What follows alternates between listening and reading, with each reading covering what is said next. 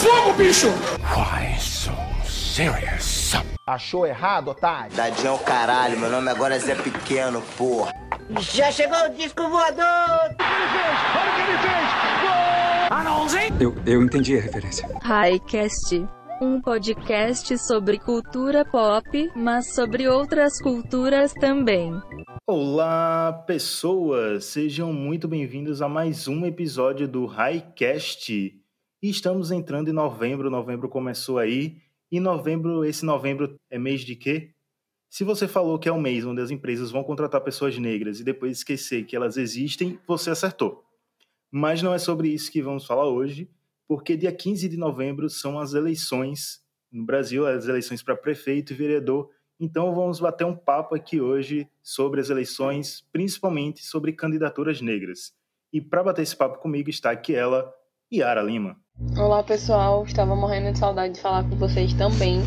Vocês notaram que eu não estive presente nos últimos episódios, mas foram questões pessoais que já estão resolvidas, então, e aí, estou aqui e vamos falar sobre um assunto importantíssimo, como a Hector falou, e nada mais legal do que inaugurar novembro falando sobre esse tema, porque, né, a gente tá sempre falando sobre é, política, a gente tá sempre falando sobre eleição, dessa vez, literalmente, né, então, votem, vão, vão para as ruas com cuidado votar, e vamos falar aqui sobre os nossos candidatos queridos, sobre as pautas que estão sendo debatidas agora em novembro, né, por dois motivos, e que os outros três anos estarão aí esquecidas, dependendo de quem você votar, é claro.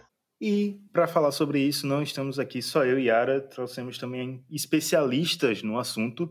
E para começar aqui a chamar nossas convidadas, vamos por ordem alfabética.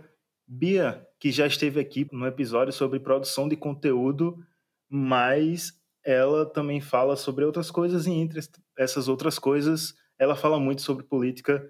Bia, dá oi aí e se apresenta para quem não conhece você.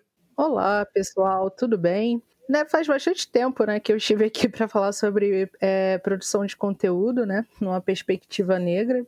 Nas minhas horas vagas, eu me lembro que eu sou cientista política também, então eu acabo falando sobre política para variar. E espero que esse episódio seja do agrado de vocês. E além da Bia, outra pessoa que fala muito sobre política também está aqui, já esteve aqui no Highcast há mais tempo também para falar sobre cinema de Jordan Peele, é a Nailar, do Depois da Roda. Nailar, é, seja bem-vinda, se apresenta aí para quem não conhece você. Obrigada, gente, estamos aí de novo. É, falei de série da última vez, falei de filme, né? Estávamos falando do nosso querido Jordan Peele, que estava aí com uma outra série maravilhosa. mas dessa vez, assim como a Bia, né? A gente fala de vários assuntos, mas existe a formação e numa eleição como essa, com um governo como esse, uma conjuntura desastrosa que nós estamos, não é inevitável fal não falar de eleições e questões raciais. No caso, é a minha pesquisa, é o que eu, é, é o que eu pesquiso, principalmente levando em consideração os povos de terreiro, e estamos aí para contribuir, porque a gente precisa eleger mais candidatos negros, gente. Isso é urgente. Então vamos conversar. Então, para começar esse papo, vamos começar falando meio do que a gente aqui, como quatro pessoas negras, achamos que é o óbvio, mas olhando assim nas ruas, na internet, nas discussões, não é tão óbvio assim. Então, como Naila já falou, essa pesquisa dela, então eu vou pedir para ela começar o debate já com essa pergunta que eu vou fazer. Naila, qual é a importância das candidaturas negras e de elegermos pessoas negras para esses cargos, seja de vereador, deputado, senador, prefeito, governador, e quem sabe um dia a gente consiga também eleger um presidente negro. Eu acho que a questão fundamental é a gente pensar que, por exemplo, em 2013 nós fomos para a rua e uma pauta central era crise representacional. É, nós, como pessoas negras, eu acho que a gente olhou para o jornal, para o pessoal falando de crise representacional a gente, e a gente pensou muito de que que crise é essa? Porque eu nunca fui representada. Essa crise não é de agora, né? Nós temos um problema no Brasil que não é uma crise representacional, é uma crise fundacional do Brasil. Nós somos maioria nessa população. A grande parte do tempo fomos maioria, mesmo que os dados é, nos silenciavam, né? mas nós também somos a maioria dos que morrem, somos a maioria que depende das políticas públicas, porque somos a maioria que não consegue ascender socialmente, porque existem regras, existem estruturas que nos impedem disso. Então é importante a gente conhecer a história do Brasil, conhecer as estruturas sociais do Brasil e compreender que essas regras, que essas leis foram feitas para nos silenciar e aí é nos silenciar tanto simbolicamente quanto fisicamente. Então, quando a gente fala da importância de candidaturas negras, é a gente começar a gritar, né? Gritar e falar por todos aqueles que foram silenciados. É a gente começar a falar por meio de leis que nós existimos, que a nossa forma de ver o mundo ela é tão válida quanto dessa supremacia branca que está aí ditando as regras, ditando como devemos viver, ditando o que é certo e errado. Então, é, chamando aqui, evocando uma ancestralidade que é de Guerreiro Ramos, negro não é recorte no Brasil, negro é povo.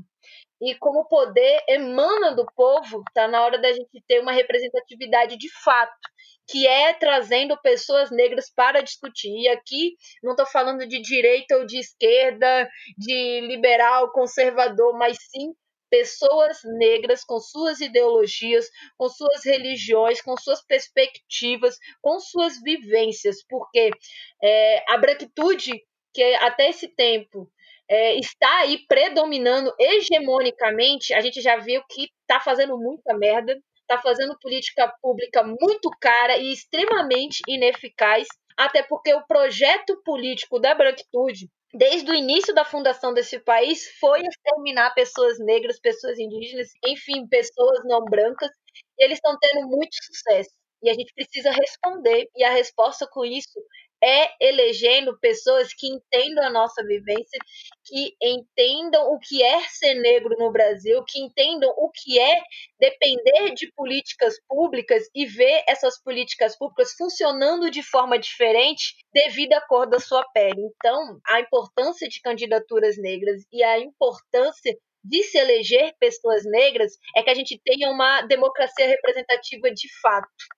Porque não dá mais para pagar tão caro para viver num país onde nós somos maioria e não somos representados devidamente. Naila falou muito bem dessa representatividade e em 2016, é, nas últimas eleições para prefeitos e vereadores, a gente teve, somando pardos e pretos, a gente teve 47,76% dos inscritos, enquanto os brancos é 51,45%. Já em 2020, essa somatória subiu para 47,87 de pessoas negras, de candidatos negros, e de brancos caiu para 47,77. E a gente entra em políticas públicas que tem para incentivar essas candidaturas. E aí eu jogo para a Bia para falar um pouco sobre isso, que seria as cotas para candidatos negros, né, que tem a um número mínimo que os partidos precisam ter de candidatos negros, como tem para candidatas mulheres também, e também os incentivos de verbas de campanha para os partidos que têm candidaturas negras.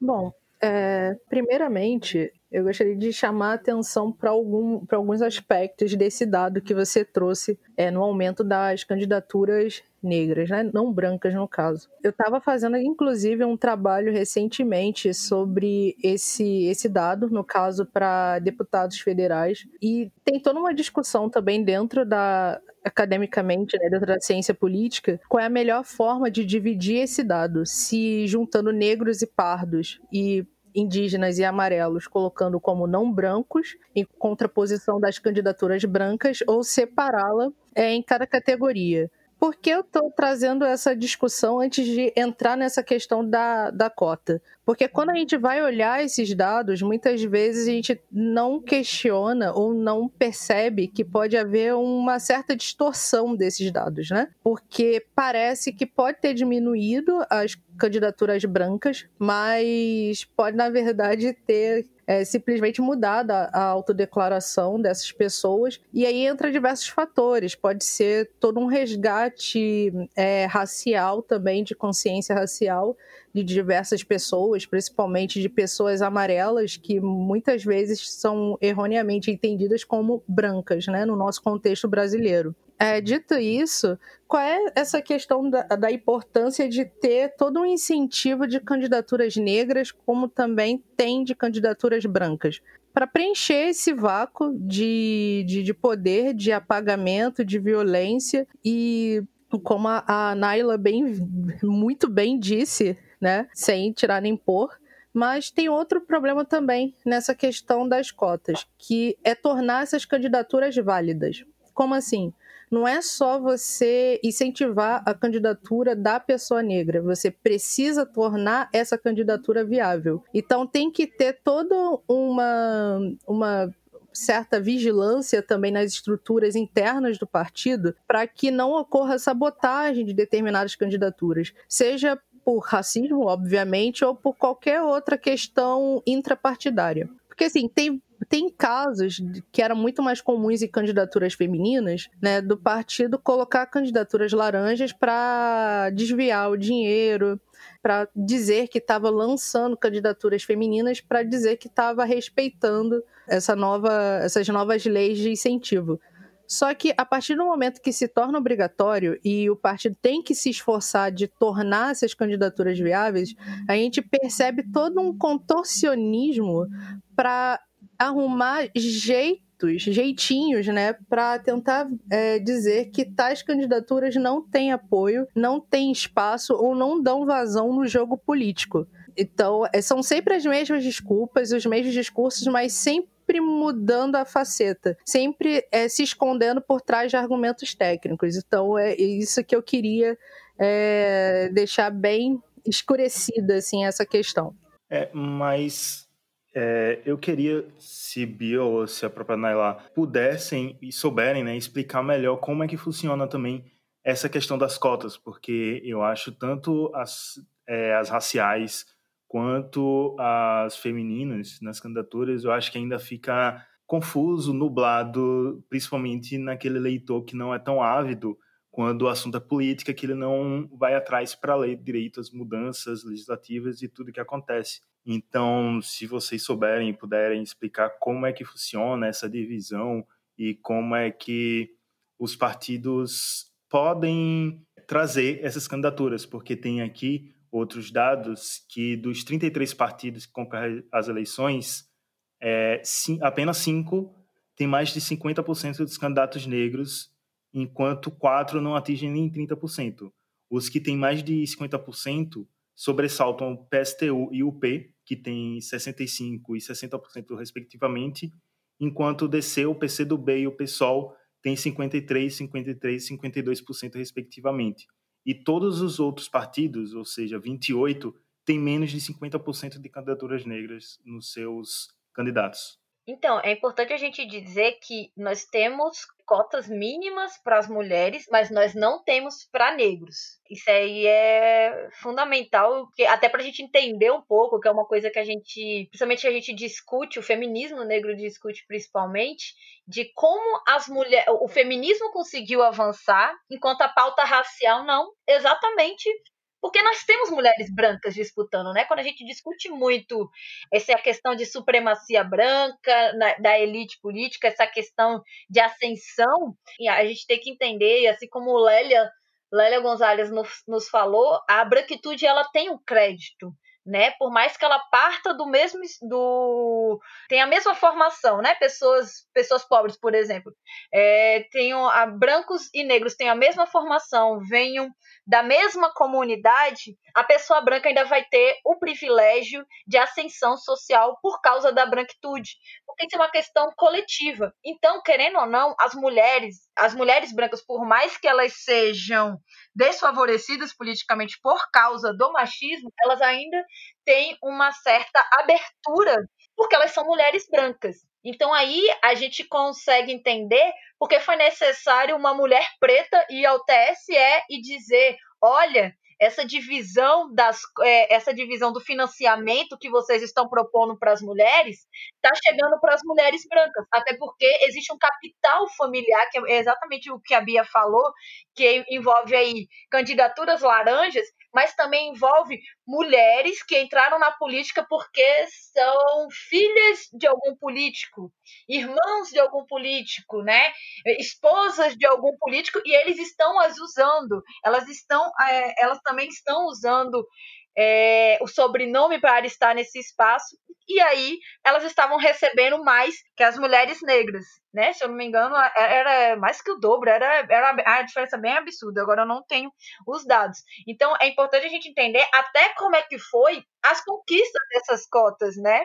Porque, querendo ou não, nós tivemos o, o, avanço do movimento feminista e do movimento negro adentrando nos partidos políticos na mesma época que foi ali na redemocratização. E é, os, os, estudiosos do, do, que estudam movimento negro e partidos, eles vão nos apontar que o quê? O movimento feminista, a tarefa principal desse movimento era convencer as mulheres a serem feministas.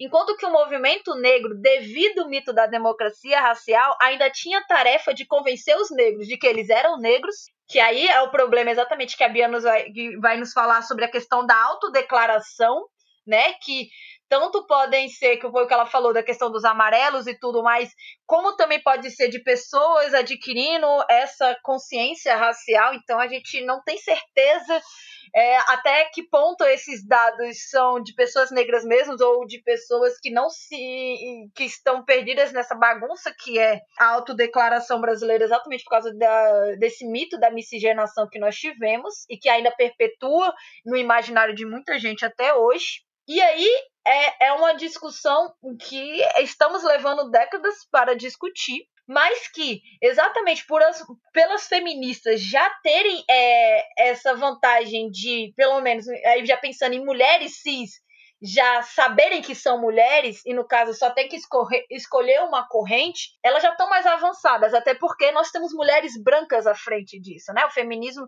feminismo branco à frente disso conquista, principalmente em conferências internacionais, a força das conferências internacionais é, de feminina, consegue aí realmente cotas de gêneros, que aí é o que nós temos é, para as mulheres.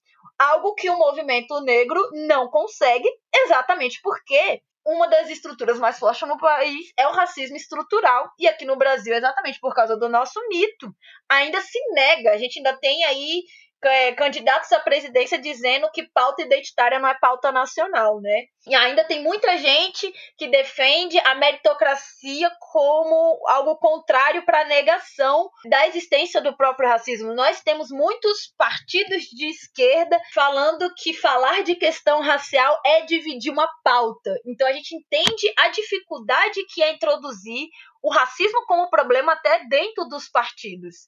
E aí vem a questão novamente também de que a elite política desse país, ela é branca. Não existe voto avulso nesse país. Então, para você ser um candidato, para você ser um político, né, ter chance de ser eleito, você tem que ser recrutado por um partido e as diretorias desse partido e quem fundou é, a, o sistema político, quem fundou esse, esse governo e, e, e, governou por tantos e tantos décadas foi a branquitude e, e algo que uma elite sempre quer é manter o seu poder. Então, quando a gente já é, localiza essa elite política como uma elite política branca, a gente consegue entender como reformas eleitorais que propõem, por exemplo, cotas raciais, é, é, que é o que normalmente é o que a gente apresenta aqui no Brasil, é uma lista fechada, ou pelo menos uma lista mista, para a gente ter uma, uma chance real de colocar é, cotas raciais aí, elas são sempre silenciadas, elas são sempre minadas. Então, o que nós conquistamos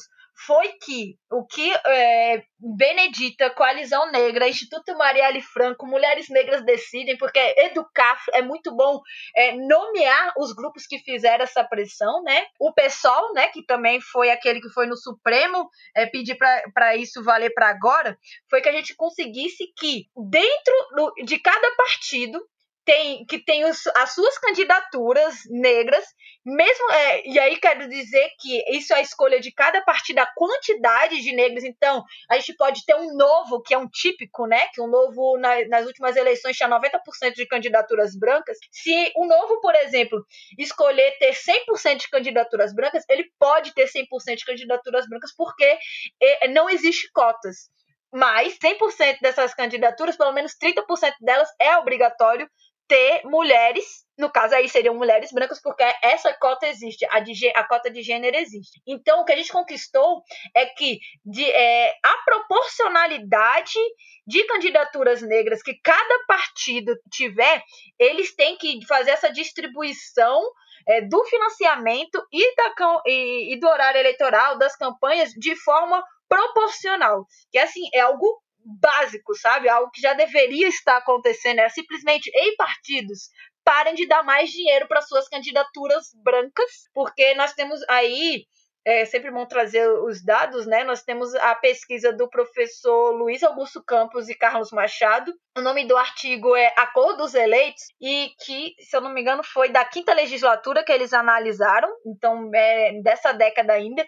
Mas antes deles também teve uma pesquisa na década de 90, que foi do Johnson III, em que já apontava que o nosso problema nunca foi candidaturas, que nunca foi ter candidaturas, porque candidaturas negras até que tem. O problema é, é transformar essas candidaturas em eleitos.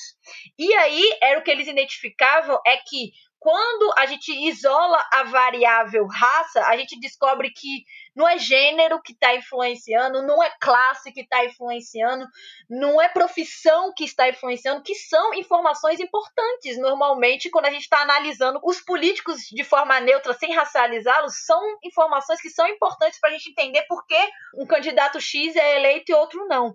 E eles identificaram que o fator racial era fundamental para a distribuição do financiamento, que é extremamente importante para a gente ter acesso à informação, para a gente ter acesso informação às propostas, para a gente ter acesso à informação àquele político. Então, o que estava mais sendo desigual, uma das, uma das grandes hipóteses, é porque estamos trabalhando sempre com hipóteses, é que essas candidaturas negras elas não estavam se convertendo em, em, em políticos eleitos, principalmente por causa de uma distribuição desigual desse financiamento, que foi o que a gente conseguiu corrigir teoricamente, né? Porque os partidos, como a Bia falou, já estão aí inventando novas, é, novas técnicas para continuar a ter uma desigualdade racial de apoio a esses políticos. Então, é, para a gente entender essa questão de cotas, é importante a gente dizer que existem cotas para mulheres, mas para negros não existe cota. O que existe é uma regra que das candidaturas que tenham dentro dos partidos, eles recebam proporcionalmente à quantidade dessas candidaturas a, o financiamento e o horário de campanha, assim como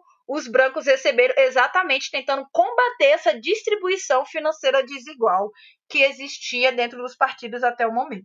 É bom esclarecer essa questão e antes de Yara Bia complementarem, você comentou do Partido Novo, então eu vou trazer aqui também os menores, os partidos que têm menor participação de candidatos negros. E esses dados que eu estou trazendo aqui é de um artigo do Gala 10 que se chama Candidaturas Negras Aumentam e Expõem Desigualdade entre, entre Cargos e Partidos, do dia 30 de setembro deste ano, 2020. E os partidos que têm menos representatividade são o Podemos, com 29%, o MDB, com 28%, o PSDB com 23% e, como citado pela Nailá, o Novo com 7%, ou seja, de, de tantas candidaturas do Partido Novo, apenas 7% são de candidaturas negras. Se a gente pegar lá o mínimo de indígenas e amarelos também, os brancos passam facilmente 90%. Bia e Yara, tem alguma coisa a colocar sobre essa questão? Bom, eu, eu tenho. Era mais, assim, meio para complementar também, né? Toda a discussão que a Naila trouxe é, de tornar as candidaturas é, negras viáveis e etc. Nessa questão agora, nessas eleições, que mídias sociais são muito relevantes, principalmente nesse contexto pandêmico, é, sobre essas discussões do, do algoritmo racista, né? Tirando, tirando não, né? Que isso está dentro, mas vocês têm facilidade de encontrar candidaturas negras assim, com tranquilidade na, nas mídias sociais ou conversando com pessoas, porque assim, tem um aumento, né? Mas eu sinto falta de, dentro do próprio site, portal dos partidos, uma lista é, sinalizando quem está concorrendo e essas candidaturas. Porque aí entra também toda essa questão de até que ponto realmente está tendo um real esforço partidário para tornar essas candidaturas visíveis. Tanto que tem candidatura que eu só descobri que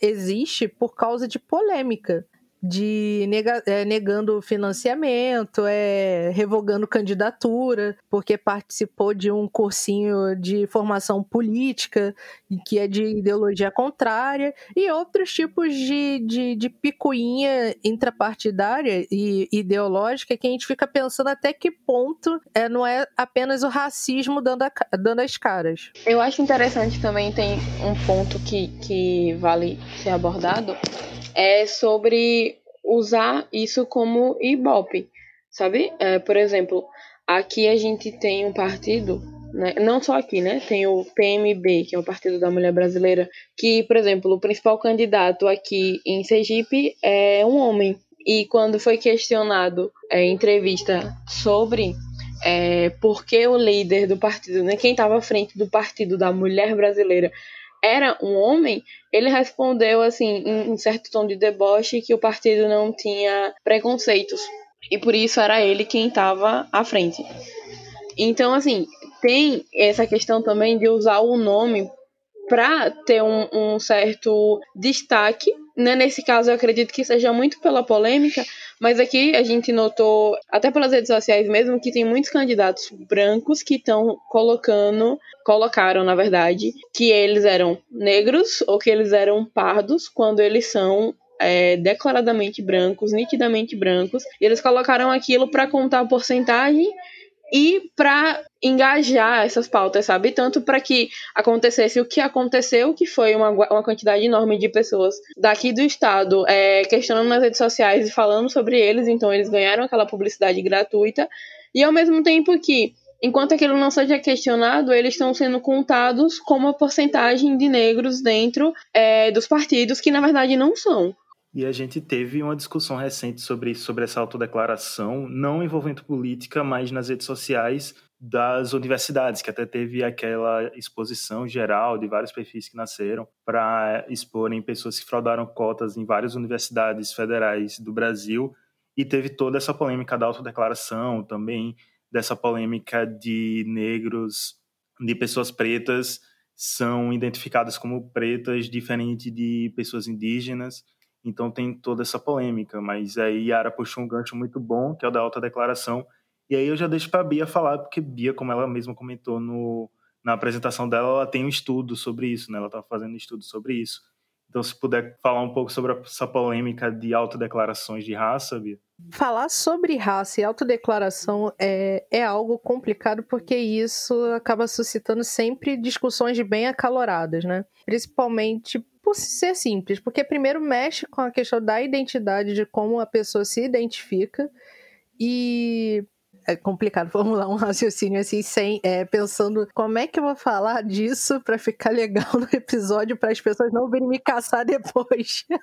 porque é complicado, porque assim, vou, vou, usar, vou usar exemplos práticos de como falar sobre a questão da autodeclaração racial, é um assunto muito delicado. No Twitter, criaram um perfil é, expor pessoas que estavam fraudando cotas. Até aí era tudo jogo, era tudo festa, todo mundo rindo na cara de brancos fraudadores Confesso que até eu ri um pouco de algumas postagens, mas eu já estava pressentindo que ia dar problema, que ia dar o famoso ruim. O que aconteceu? Expuseram pessoas que, em contextos sociais, né, regionais diferentes, eram lidas de determinadas formas que, em contextos, por exemplo, sudestinos, não seriam lidos daquela maneira que aquela pessoa se autodeclarou.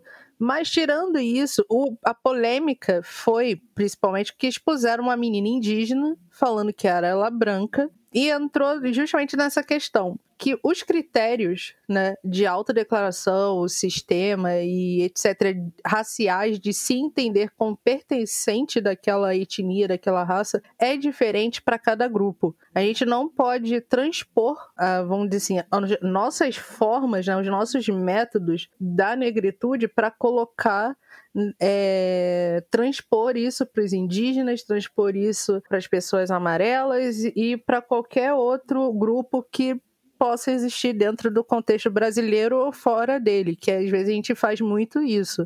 Porque eu tô falando, é, tô dando meio que essa volta para dizer isso. Porque assim, tem candidaturas que você olha para a pessoa e você diz: Isso tem cara de ser uma pessoa branca querendo fraudar a cota.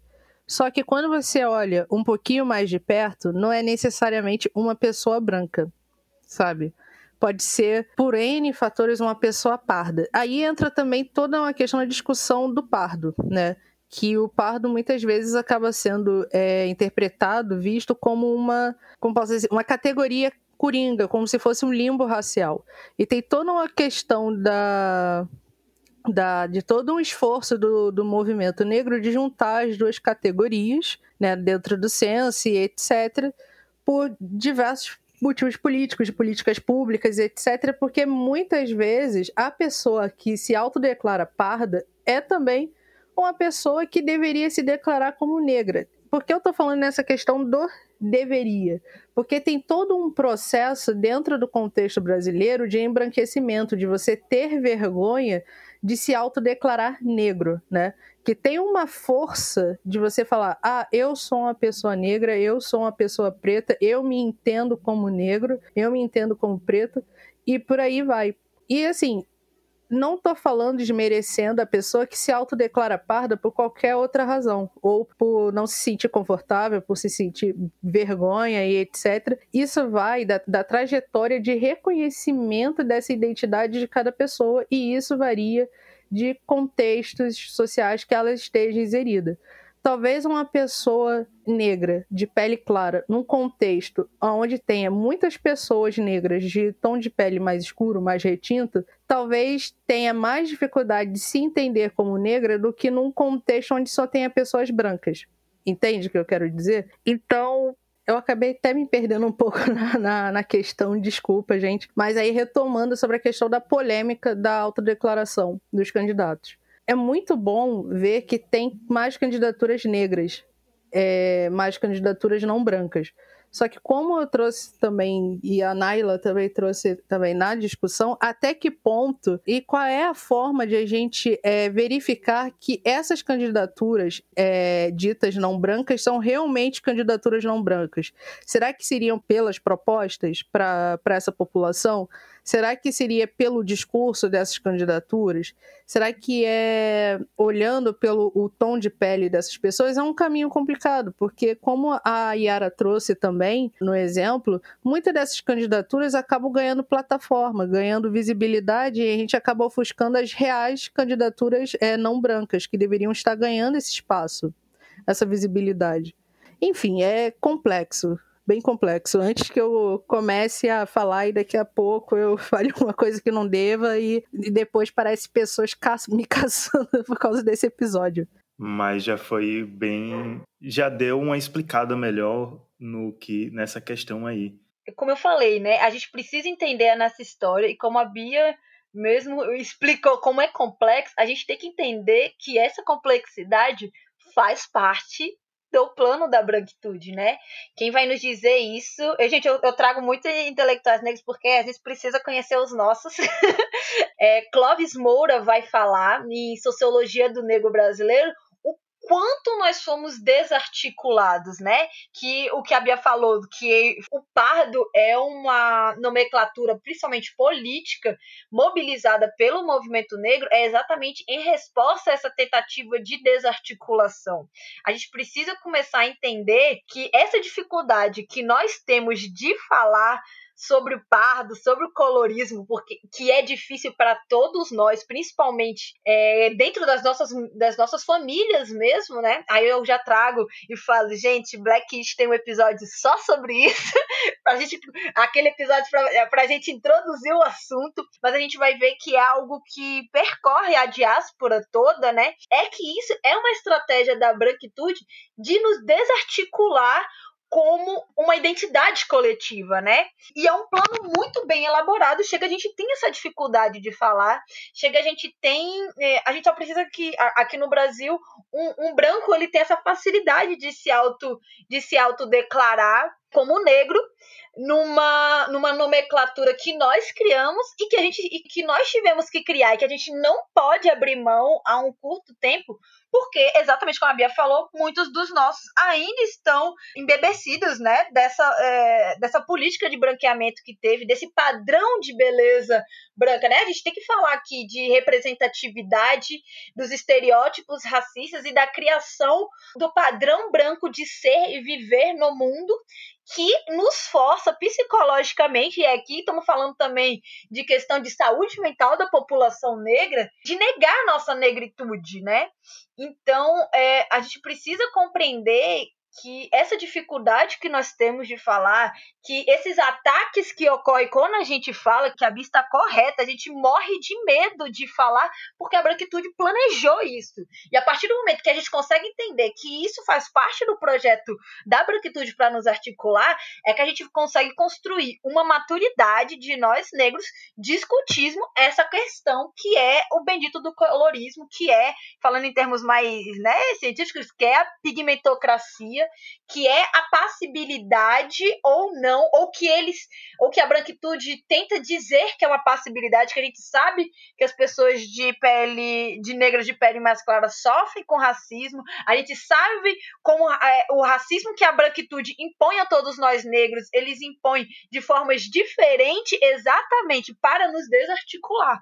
E aí a gente precisa compreender é, tudo isso, ter maturidade e estratégia política para nos articularmos e criarmos uma identidade coletiva exatamente para a gente conseguir impedir que a branquitude continue nos, nos, desarticulando toda vez que a gente avança. Porque que é isso? A gente teve uma grande conquista, te, é, é, é o financiamento foi uma grande conquista, o pardo, né, o conceito pardo foi uma grande conquista e a gente conseguiu gerar a, as cotas raciais das universidades nos concursos públicos, que é uma grande conquista, só que a branquitude ela avança, né? A, a vantagem de ter o privilégio é ter tempo, é ter tempo de sobra para pensar em como nos silenciar novamente. E aí é importante, a partir dessa conversa e, dessa, e, desse entendimento de, de é, coletivo nosso, da gente entender que esse pardo ele é importante, e aí eu digo que ele é importante até para os indígenas, né, que muitas vezes são apagados dentro do pardo,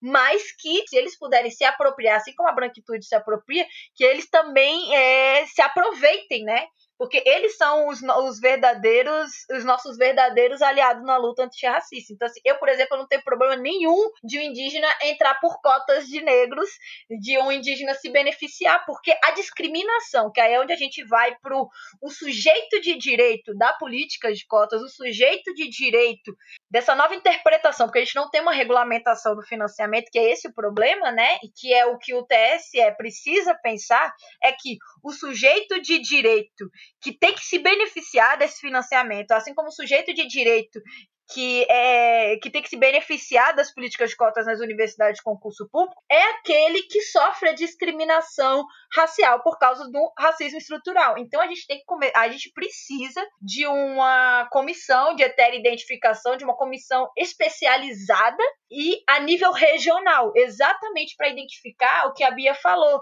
de que numa região, porque nós leigos, nós como cidadãos leigos, a gente, nessas eleições a gente está tendo que fazer essa cobrança, né? Essa cobrança de, de regra. É, e aí a gente está acabando, como a, a Yara falou, gerando uh, muito, muita visibilidade para esses brancos que foram na onda. Sendo que é papel, principalmente do TSE, principalmente das instituições, criarem uma regulamentação, é o que a gente tem que cobrar para as próximas eleições, que a gente tenha uma comissão de identificação feita por especialistas que conhecem as especificidades do racismo brasileiro e as especificidades do racismo de cada região, exatamente para eles é, garantirem que é, os beneficiários sejam os sujeitos de direito dessa política, que é, querendo ou não, é, aqueles que sofrem discriminação né, naquela região.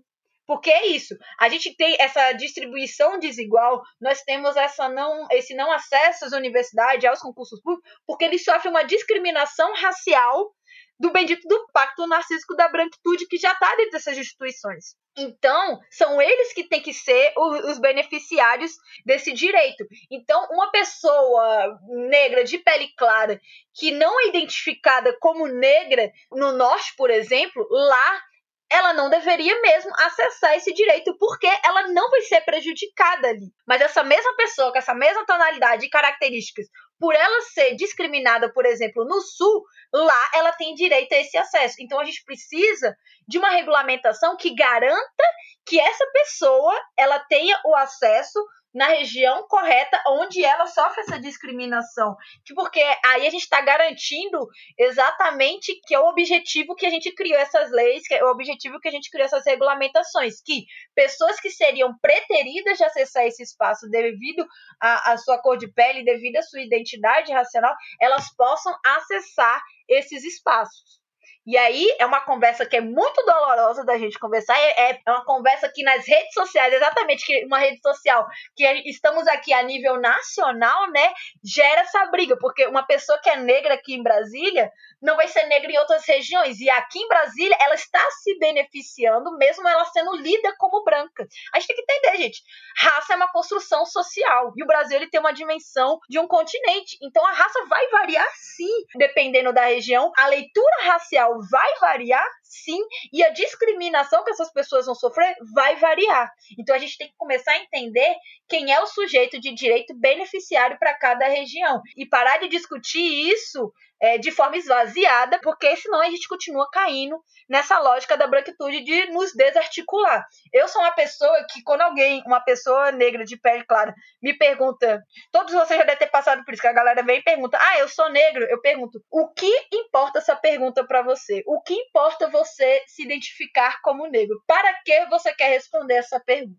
A partir daí é que a gente vai ter uma discussão. Porque se você quer, quer responder essa pergunta por uma questão de identificação com o povo, é uma coisa. Agora, se você quer responder essa pergunta só para passar numa prova e depois não se identificar mais, então aí é porque você já você não é lido no espaço onde você está como uma pessoa negra, você é lido como uma pessoa branca e você não é o beneficiário de sujeito de direito dessa política. Apesar que você pode ser numa questão mais macro, uma pessoa negra, sim, de pele clara, em outras regiões sofrer racismo. E aí, nessas outras regiões, você é, você é esse sujeito de direito. É uma discussão complexa, é algo que a gente tem que pensar e a gente tem que pensar com muito cuidado, porque também, assim como a gente pode beneficiar, a gente pode, dependendo dessa banca, dependendo de como for feita essa regulamentação, que aí a gente tem que lembrar novamente, essas instituições ainda tem uma maioria branca, e uma maioria branca que não quer que a gente chegue, né? A gente tem que tomar todo um cuidado, mas a gente tem que pensar nessa regulamentação, a gente tem que começar a conversar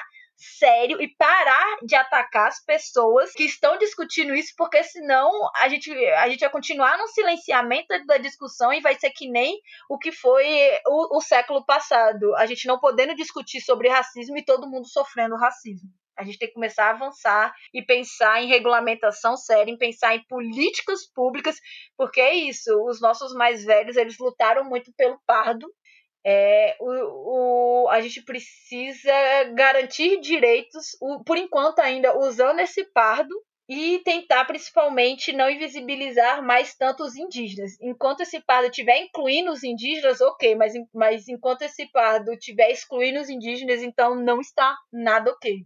Porque eles, se a gente está aqui sobrevivendo hoje é graças muito à população indígena e a gente tem que começar a discutir. Porque se a gente é subrepresentado, eles que foram exterminados em maior quantidade, é pior ainda, e as condições das pautas deles, das políticas deles, que é urgente, ela está menos representada ainda. Então a gente tem que se unir E aí é, é uma união que depende muito dessa discussão de autodeclaração, de etérea identificação e desse bendito desse pardo. Eu tenho uma pergunta é, para as duas, na verdade, porque assim, esse ano, é essa eleição, na verdade, é minha última eleição como estudante de jornalismo. Na próxima eleição eu já serei uma pessoa formada, né? Porque eu me formo no início, do, no meio do próximo ano. Então, assim, é, enquanto tudo, assim, eu tenho uma proximidade maior com a academia do que com a prática da profissão, e aí isso acaba sendo mais fácil para mim falar sobre ideias de como a gente pode colocar esses assuntos na mídia. E aí quando a gente chega, né, dentro de uma mídia que já é formada de uma maneira um pouco mais dura, com a coisa um pouco mais prática, isso acaba sendo uma ideia muito sonhadora. E eu percebo isso hoje em dia, estagiando numa, numa empresa grande, dentro do estado, em que às vezes eu consigo passar alguma coisa, alguma ideia que eu sei que né, faz parte das nossas lutas, mas outras eu não consigo. Então, assim, o que, o que eu queria saber de vocês que são cientistas políticas, que estudam isso diariamente, é como que a gente, na mídia, faz, como é que a gente noticia essas coisas, como é que a gente consegue falar sobre essas candidaturas, como é que a gente consegue falar sobre esses projetos políticos, sobre tudo isso dentro de uma mídia que é, não é tão aceitável assim, que faz um jogo político muito grande, que por muitas vezes dita quem vai vencer, quem não vai. Então, o que eu queria mesmo saber de vocês era isso: como é que vocês enxergam o papel da mídia é, dentro desses processos e o que é que a gente pode fazer é, para melhorar isso, para melhorar esse jornalismo hoje em dia. Porque para mim pode parecer um pouco mais cheio de ação, mas eu tenho muito essa questão de saber que para mim que estou mais perto da academia é mais fácil idealizar isso. Mas aí quando você chega num conglomerado de mídia que já manda, já tem todo um texto pronto, é um pouco mais duro conseguir fazer isso. Então, como essa geração que está chegando agora é quem pode ter esse poder, é quem pode conseguir convencer certas cabeças, eu queria mesmo saber de vocês, se vocês têm uma resposta para isso ou se é mesmo uma questão de construção. Bom, é bem complicado. Assim, todas as questões são complicadas, né? Envolvendo raça, infelizmente. É, normalmente, uma estratégia que eu utilizo e observo muito da comunidade LGBT durante muitos anos foi de codificar seus recados, sabe? E eu acredito que pode ser um, um certo caminho, porque, assim, para um bom entendedor, um pingo sabe? Um ponto, é um ponto. É, enfim, vocês entenderam qual é o ditado, me enrolei aqui. Então, a gente pode tentar pensar, talvez, formas de escrever que pessoas que a gente quer que chegam aquele recado, elas entendam aquele recado. Só que isso fica muito mais difícil quando a gente pensa em mídias televisivas ou nos grandes aparatos de mídia. Porque, assim, a mídia, bem ou mal, ela é, faz parte de um aparelho ideológico do Estado e também muitas vezes repressivo, porque a mídia ela acaba, ela acaba fazendo esse papel, ah, a mídia é, é, livre, fala sobre o que quiser, mas a gente sabe que ela está alinhada com os interesses da, da elite e muitas vezes com o interesse do governo em algumas agendas. Tanto que, tipo, não é muito estranho a gente ver algumas emissoras batendo no presidente, mas tá ali, assim, batendo palmas na agenda econômica que acaba de certa, de certa forma não, que acaba diretamente possibilitando e corroborando diversas políticas assim, genocidas, né, aos povos indígenas, ao povo negro e por aí vai. E separar essas duas, essas duas coisas, né, a pauta econômica e a pauta política é, ideológica, é tão irreal, né?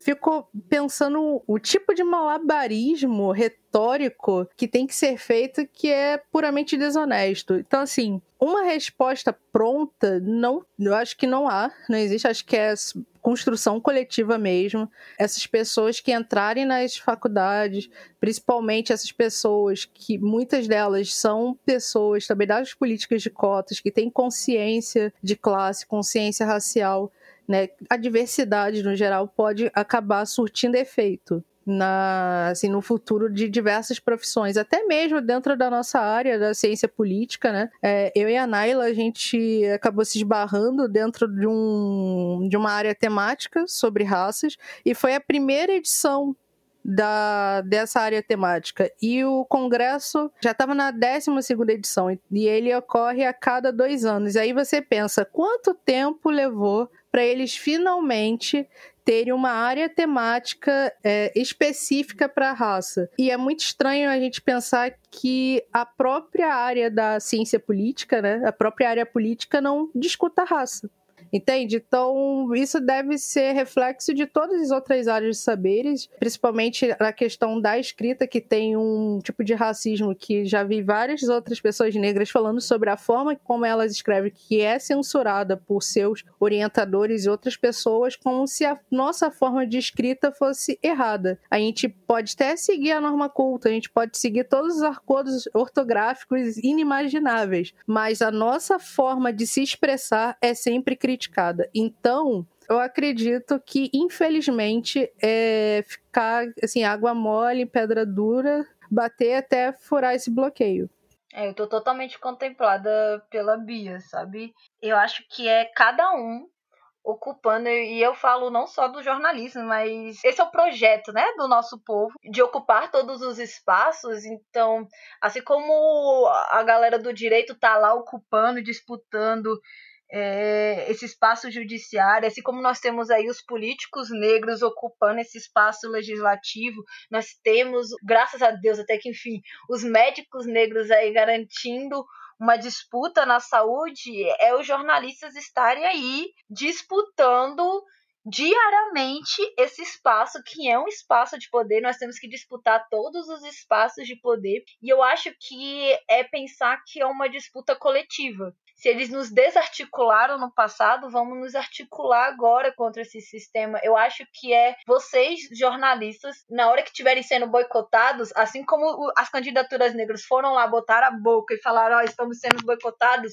nos ajudem, e a gente foi lá fazer pressão. Muitos jornalistas foram lá, estão noticiando, estão falando sobre. Vocês, jornalistas, é falar: Ó, oh, me ajudem, eu preciso fazer essa pauta, façam pressão para essa pauta, para o meio midiático que eu estou, entendam que essa pauta ela é importante para eu poder noticiar, para eu poder falar dela. Eu acho que é a gente se articular. Hoje a gente tem aí os influencers negros, eles são boicotados, eles recebem menos que os brancos. A Bia falou do racismo algoritmo, né? A gente sabe, eu adoro Nina da Hora e Tarcísio falando disso 24 horas por dia, graças a Deus que estamos aí, que eles estão aí falando, dizendo que é, esses algoritmos são feitos por, por alguém e a maioria desses, desses alguém são uma branquitude que faz a, a maior visibilidade para os brancos, mas mesmo assim nós temos os digitais influencers negros, nós temos uma rede, nós somos 56%. É vocês, jornalistas, nos acionando quando precisarem e a gente acionando vocês quando precisarem, a gente tentar colocar essa pauta e fazer pressão em todas as instituições. Então, é a gente votar em candidaturas negras, mas a gente também é, votar e apoiar pessoas negras em todos os espaços que elas estão. A gente precisa se colaborar.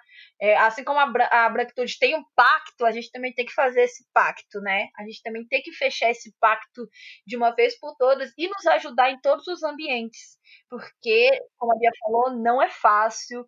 É, nós somos silenciados, nós somos menosprezados, nós somos desvalorizados, principalmente somos muito roubados, né? Se na academia nós temos muita apropriação da produção, principalmente de mulheres negras por homens brancos, porque o crédito é sempre deles, eu imagino que no jornalismo, e assim como todas as outras áreas também são.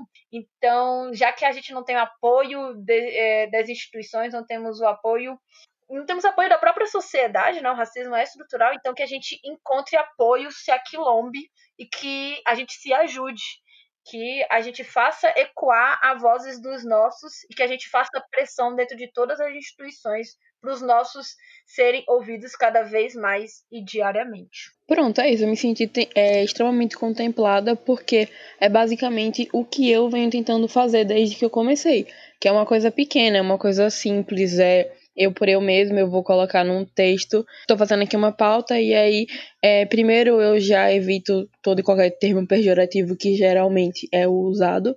Então eu corto e aí eu coloco uma pauta, sei lá, sobre cultura. E aí eu coloco um, um escritor, um ilustrador, ou um, o personagem da matéria, eu coloco uma pessoa negra que vai dar uma vivência e ela vai falar um pouco mais sobre um tema que não era 100% a ideia da matéria, mas que foi como uma fala dela e como uma fala dela acaba entrando. Então, aquilo tá ali, sabe? É básico, é pequeno, é simples, mas é uma coisa que eu, enquanto não tenho nenhum tipo de poder, só tenho aquele espaço, eu consigo colocar. É literalmente um trabalho bem de formiguinha, mas aí num, num dia específico eu consigo indicar um, aquela pessoa para uma outra matéria e aquela pessoa é, depois me passa o contato de outro e assim vai sendo até que a gente consiga é, que em todas as matérias que, que saem é, de uma maneira positiva tenha um personagem que possa falar de uma maneira que não soe negativo, que seja espaço, que tenha espaço, né? Então, eu acho que é, é, literalmente isso que eu tento fazer, pelo menos. Às vezes não dá certo,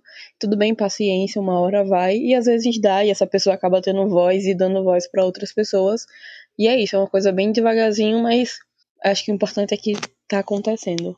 Então, eu acho que é isso. A gente passou muito bem. Tem muito mais que pode ser discutido. A gente poderia ficar aqui mais uma hora falando sobre diversos assuntos que perpassam as candidaturas e políticas negras, é, políticas de incentivo e tudo mais, mas para não deixar esse episódio tão grande, a gente vai terminando por aqui e vamos para as indicações.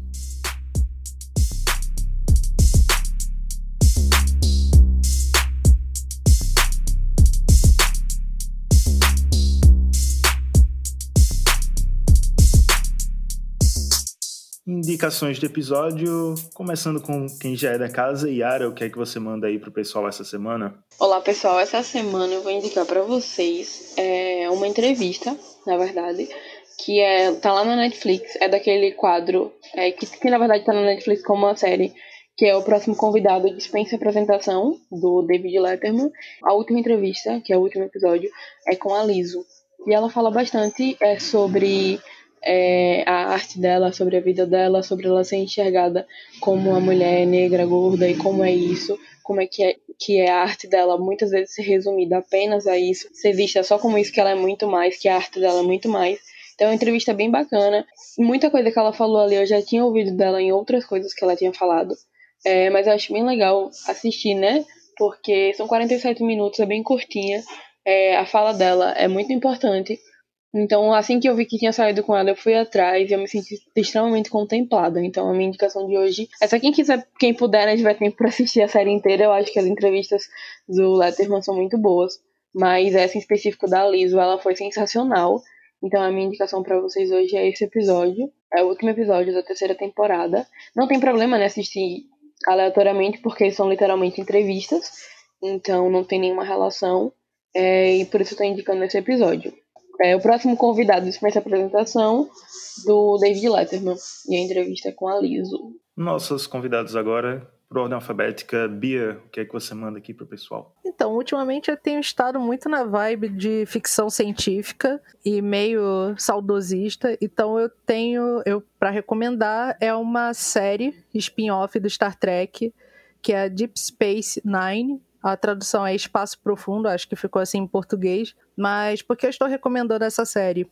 Ela me chamou muita atenção, principalmente pela diversidade racial que tem na série, que é uma série dos anos 90, pelo fato do protagonista ser um homem negro, é um comandante da estação espacial, e ele tem um filho. Então a relação pai e filho é muito interessante.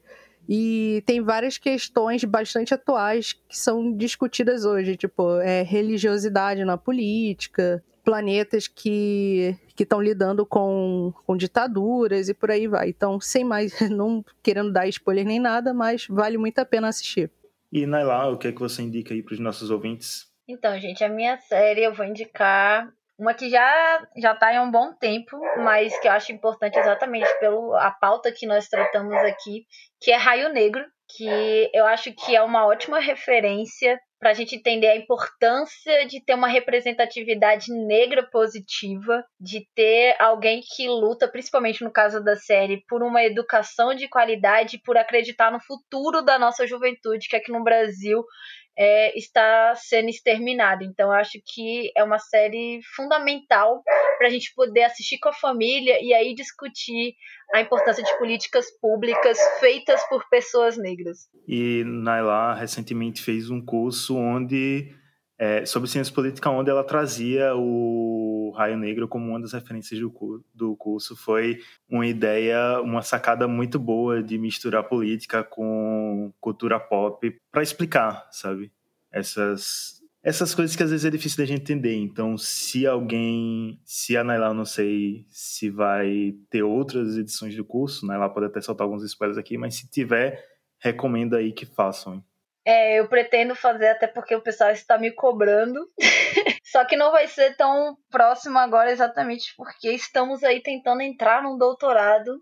E como a Bia muito bem falou, ciência política não é fácil. Como a gente falou é, esse episódio inteiro aqui, se a elite política ela é pesada, a, a elite acadêmica ela é pior, ainda principalmente para a gente pautar a questão racial. Mas, gente, eu prometo que eu vou trazer vou fazer a segunda edição do curso trazendo novas séries, até porque agora nós já conhecemos a maravilhosa do Lovecraft Country e, e, se tem algo que dá para discutir política é nessa série.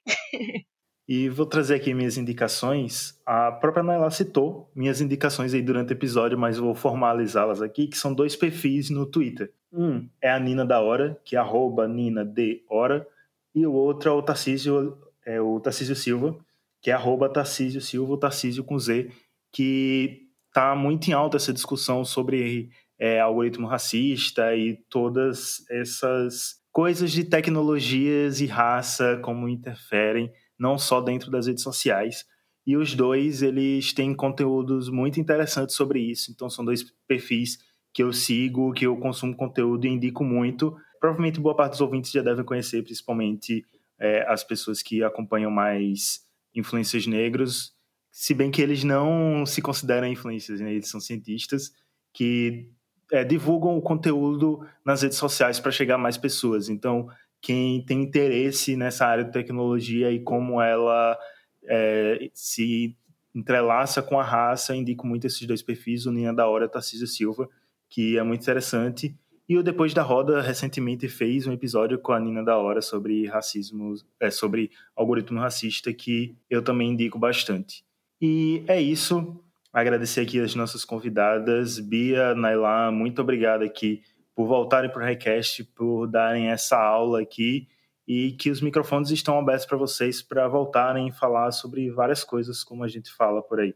Obrigada, meninas. Foi ótimo mais um encontro com vocês. Eu sempre aprendo tanto toda vez que vocês aparecem por aqui. Não só aqui, né? Seguindo vocês nas redes sociais também. Já conheci tanta gente interessante por causa dos RTs que a Naila dá, então é muito bacana essa troca. Eu recomendo vocês a seguirem os perfis delas também, porque é, é seguindo essas pessoas que a gente consegue conhecer outras e, e entendendo mais, aprendendo mais. Eu aprendo todas as vezes, tanto nas participações delas quanto no, nos tweets, quanto nas coisas. Às vezes é só um RT num, numa pessoa que está falando sobre algo e aí eu vou ver no perfil daquela pessoa e ela tem uma especialização naquilo que ela está falando e aí eu começo a seguir e vou aprendendo mais sobre aquilo e assim a gente vai seguindo. Muito obrigada.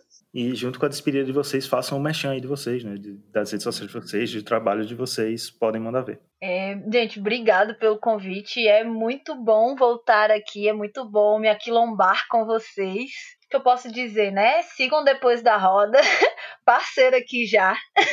é, me sigam nas redes sociais.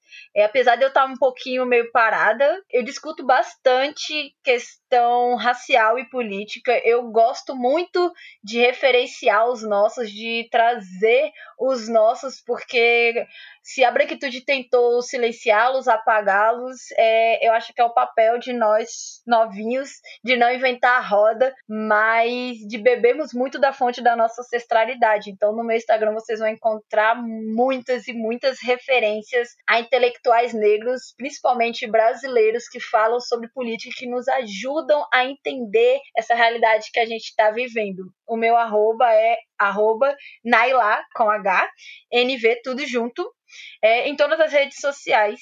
E, gente, novamente, muito obrigado. Que bom esse aquilombamento. Que bom que vocês fizeram esse episódio para uma questão tão séria e tão importante quanto é, as eleições.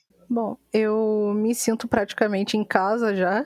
minha segunda participação aqui no Highcast. É sempre muito bom, é, seja para discutir pautas mais leves ou pautas extremamente relevantes. Agradeço pelo convite. Também está sendo um prazer conhecer a Naila. Meio, eu ia dizer pessoalmente, mas não tão pessoalmente assim, né? Virtualmente, já que as interações sempre foram bem transversais assim no Twitter. É sempre bom ver outras pessoas negras ocupando outros espaços, principalmente a ciência política, que se faz extremamente necessário. No caso, eu ultimamente eu tenho evitado entrar muito nessas questões porque eu tenho tentado poupar um pouco da minha saúde mental, mas normalmente eu trabalho mais por, com questões LGBT, né, principalmente pautas trans. É, nessas eleições, votem em candidaturas negras e votem em candidaturas trans. Melhor ainda se for uma candidatura trans e negra, fica a dica. E minhas redes sociais. Então, é, vou divulgar aqui meu podcast também.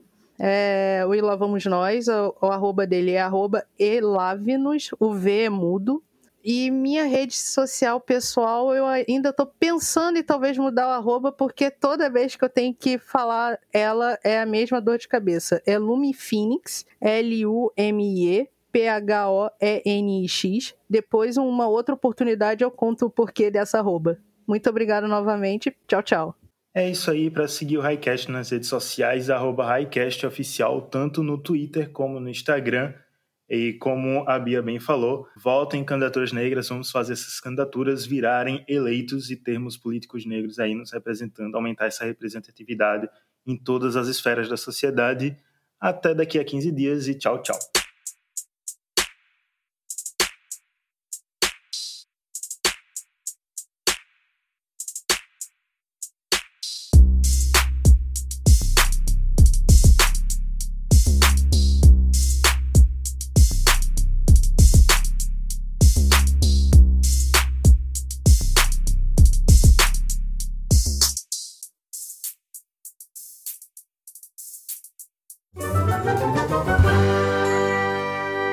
Esse podcast foi editado por Hector Souza.